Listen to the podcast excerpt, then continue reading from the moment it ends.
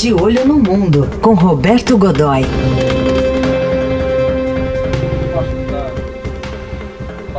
Hora da política internacional aqui na programação da Eldorado. Fala, Godoy, bom dia. Uh, grande Heisen, grande Carol, bom dia a todos. E aí, Godoy, bom dia. Bom dia. Vamos falar desse cessar-fogo anunciado por Estados Unidos e Turquia lá envolvendo os ataques da Turquia aos curdos na Síria. Dá para confiar? Não dá para confiar. Dá para confiar por algumas horas. Vamos ver. Eu acho que esse período estabelecido no, na negociação, 120 horas ou 5 dias, né, de, é o suficiente para que a, a, coisa eventualmente possa entrar num outro patamar. Mas nesse momento ainda está é, é, é, muito ferida aberta, é muito nervo exposto. A situação está muito sensível. Eu diria que é tênue. Assim é, olha, é gelo fino, tá? E quanto, e, quanto o, depende da Rússia também, o fim dele? Pois é, veja só. O, o, a, é, depende, eu diria a você que depende quase exclusivamente da Rússia, a essa altura. Primeiro porque o, o presidente Trump fez uma imensa atrapalhada, né? Veja, uh, os curdos eram amigos, eram os aliados, estamos aqui juntos combatendo o terrorismo do Estado Islâmico, o terrorismo islâmico radical, até o dia 9. Né? É, ou seja, no dia 8, tudo isso que eu disse estava valendo. Né? Quer dizer, amigos para sempre, beijos e abraços. Aí, no dia 9, ele disse o seguinte: não, eu vou. Uh, Trump decide retirar as tropas, que serviam ali muito mais como contenção de uma situação muito tensa na fronteira uh, da Síria com a Turquia, exatamente onde está a área curda, não é? Uh, e aí eles passam a ser, como disse ontem, dizer, os amigos até o dia 8, dia 9, uh, passam a ser agora, uh, não são confiáveis, não são flores de cheire, são terroristas talvez piores do que o Estado Islâmico, e eu aqui estou dando, entre aspas, uma declaração do próprio presidente Trump para justificar a retirada da, das tropas americanas.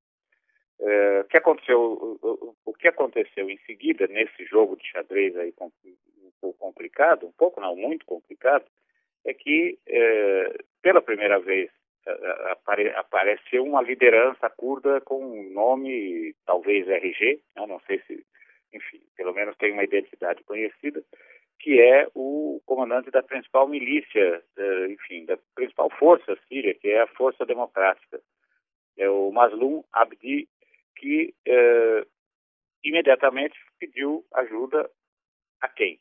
Ao presidente Bashar Assad, da Síria, e ao presidente da Rússia, o Vladimir Putin, que imediatamente deslocaram tropas para a área para conter, os, conter a ofensiva turca. Dizer, é, ainda que eles não tenham entrado em combate, não tenham chegado à área linha de frente, essa coisa toda, serviu realmente para diminuir um pouco o ímpeto da ofensiva, que, veja, em, apesar disso tudo, já fez 500 mortos e desalojou 200 mil pessoas, né, de suas casas, suas residências, esse negócio. Bem, muito bem. Uh, a partir desse momento, aí o mundo acabou, o céu desabou. Né? Eu, eu, o Trump eh, percebeu a besteira, talvez, eu não sei se percebeu, porque até onde se sabe, uh, informações que vão vazando, uh, principalmente pelo Washington Post, uh, em Washington, é que toda, todos os assessores militares, assessores de defesa, com uma única exceção, que é o novo o, novo assessor de, de, segurança, o novo assessor de segurança eh, que concordou com a, com a, retirada das tropas, todo mundo achou que era uma decisão precipitada que eventualmente podia ser tomada, mas precisava de um pouco mais de estudo, de preparo, esse negócio todo. Ainda assim, o presidente Trump decidiu retirar, retirar as tropas. E aí agora o que se vê é que foi uma, uma enorme bobagem. E aí o que fez? Quando percebeu que a Rússia estava assumindo um protagonismo importante ali na região, ele, eh, Trump, eh, despachou rapidamente eh, para Ankara o vice-presidente Mike Pence e o secretário de Estado Mike Pompeo para negociar alguma coisa e aí negociaram essa trégua de, de, de 120 horas eh, que eh, dura o período suficiente, por exemplo, para que na terça-feira, veja só, na terça-feira, o presidente Vladimir Putin da Rússia e o presidente Recep Erdogan da Turquia se encontrem em Sochi na, e discutam uma saída para aquela região. Bem, qual é a saída que aparentemente vai dar certo e que é a proposta russa? Como sempre, meus caros Heisen e, e Carol, o que é que está na frente dessa coisa toda? Grana, dinheiro, petróleo. Né? Então, o que aconteceria? Rússia, Síria e Irã ocupariam uma, uma faixa ali na área que está conflitada, mas que faixa é essa? Onde estão os campos de petróleo? De Der el-Azor. Nessa área, é, que é uma zona dos curdos. Só que os curdos simplesmente deixaram, não tem o que fazer com isso, eles abandonaram a área, né? deixaram, saíram de lá. Então, ali seriam estabelecidos, ali, é, essa faixa seria então, que é, são, é um campo muito rico, pouco explorado, uh, e ele fica exatamente nessa zona curda. Né? Uh, ficou, ele, os Estados Unidos estavam ali, as tropas foram retiradas exatamente dessa área, estavam, eu não diria que esse petróleo estava sob guarda, mas estava sob influência, os americanos estavam lá. Né? Uh, ficaram, portanto, ficou, portanto, a descoberto. E o, o, o, quem é que se beneficia com isso? Bom, primeiro, o regime do Assad, que passa a ter uma fonte de renda que está dentro do território sírio, tá? É, é um, ter, é um território que não está sob controle total ou quase nenhum do, do, do, regime do Assad, passaria a estar, ou seja, né, dinheiro para dentro. É, as empresas, quem exploraria? Empresas russas tá? e iranianas. Isso facilitaria extraordinariamente uma posição, eh, facilitaria a, a, solução de alguns problemas, como, por exemplo, a falta de caixa eh, no Irã.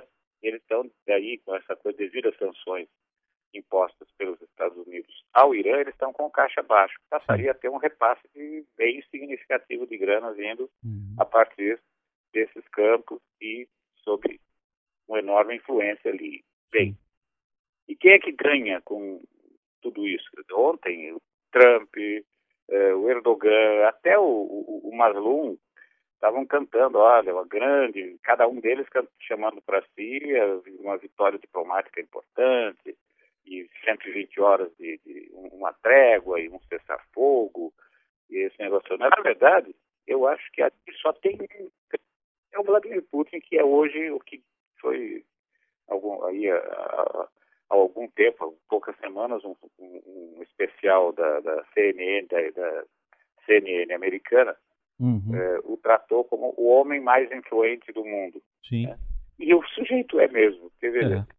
De novo ele está dando um show ali. O que, que vai acontecer depois disso tudo? A presença dele numa região estratégica vai crescer extraordinariamente, a presença russa vai crescer extraordinariamente, com uma força militar justificada. Ele vai ter um motivo para ter uma força militar ali que não seja apenas uma projeção de poder. Está uhum. ali para garantir a paz. Tá? Agora... Só que vai estar ali com armado até os dentes. É. O Godoy... Vai fazer essa projeção, uh, aumenta a, a, o controle sobre uma área rica, que é esse, esse campo, esses campos de petróleo, essa coisa toda, e de novo faz do Trump, brinca com o Trump como um gato com uma bolinha de, de com uma bolinha de lã, né? Dizer, ele brinca uma hora para cá, hora para lá e tal. Dizer, ele, ou seja, ele deve, a essa altura, ele deve estar olhando para a região e dizendo, o que, que o senhor quer em relação àquela região? Eu quero uma xícara de chá, o resto já está tudo resolvido. Tá certo. Agora, falando já que você falou do gato, o gato pelo laranja aí, é, o que que ele conseguiu cessar fogo com a Turquia, mas e o interno aí, em relação ao impeachment? O interno, rapaz, o homem está doido. Ele, ele tá do... Primeiro, já tem histórias ali circulando, por exemplo, de explosões de fúria. Né? Dizer, não precisa nem ter muita, não, não precisa nem ser muito esperto, pra, basta olhar para a cara dele e perceber que ele é bem capaz, deve ser muito dado a essas coisas, esses surtos, né? enfim. E aí já houve um, um, caso, dois casos relatados, um deles durante uma reunião interna ali com o staff da Casa Branca, que ele pegou um celular, mandou na parede, né? É, teve um, um, momento de uma ali, né? É, e uma outra, um outro momento, viajando, fazendo uma viagem interna no, no, no Air Force One, aquele gigante, aquele monstro de avião do avião presidencial americano e ao passar por uma sala, estava lá a primeira-dama, Melania, assistindo, vendo TV e sintonizada na CNN, que é um, um, canal que o critica, faz críticas pesadas ao presidente. Aí ele foi lá e simplesmente meteu o pé na televisão. Né? E, determinou que daqui, daquele momento em diante, só Fox News e ABC News é que seriam vistas dentro do avião presidencial. Dizer, impondo um. E eu acho que isso não vai acontecer, porque censura e, e isso tem um peso extraordinário, né? Então, e aí o que acontece ontem especificamente? Ele sofreu uma baita de uma derrota na, na, na, na Câmara, em que eh, um, uma moção eh, condenando a retirada das tropas eh, da Síria, né, eh, condenando a, movimentação feita por ele no dia 9, foi aprovado por 354 votos a 60, quer dizer, ou seja, nem todos os republicanos votaram a favor dele. Quer dizer, vários republicanos apoiaram a moção. E logo em seguida havia uma, logo em seguida isso havia uma reunião marcada na Casa Branca eh, para uma discussão de outros temas. Muito bem.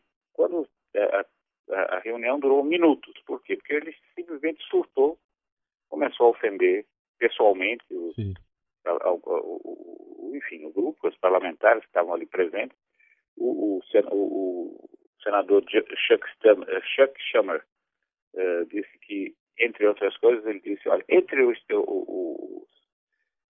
no, o Estado Islâmico está eh, repleto de comunistas, ok? Tá? Vamos, vamos, veja só, olha o raciocínio, ou seja, o Estado Islâmico está repleto de comunistas e vocês estão gostando muito disso. Né?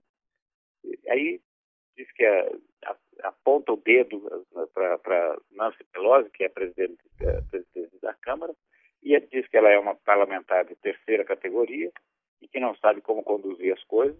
Sim. E o que aconteceu? Simplesmente o pessoal que tinha acabado de se sentar não chegou nem a botar a mão no copo d'água. Levantou, foi embora e a é. reunião acabou. Tá bom. Isso se justifica, e Carol, eu acho que por causa do que pode acontecer nos próximos dias, tá? Pelo menos tem uma, tá engatilhado. Aguardemos, Aquele processo então. do impeachment, que parecia uma coisa assim apenas política e tal, um movimento de, de pressão do jogo político cotidiano, vai entrar numa, pode entrar numa segunda fase, e aí sim, uma coisa mais concreta, que é a abertura do inquérito, que é quando começam as investigações que podem resultar no processo, podem resultar no impeachment. E eh, isso, esse é um momento hum. crucial e deve ser votado nos próximos dias. Se isso acontecer, acabou a administração. Aguardemos então próximos capítulos da novela do tio Donald. Godoy, bom fim de semana. Até segunda. E olha só, semana que vem a gente tem um rush aqui na América Latina, aqui, na, aqui no nosso vizinho, que é a eleição argentina dia 27. Isso. É isso aí. Vamos acompanhar. Aguardem. Tchau, tchau. Um grande abraço. Até.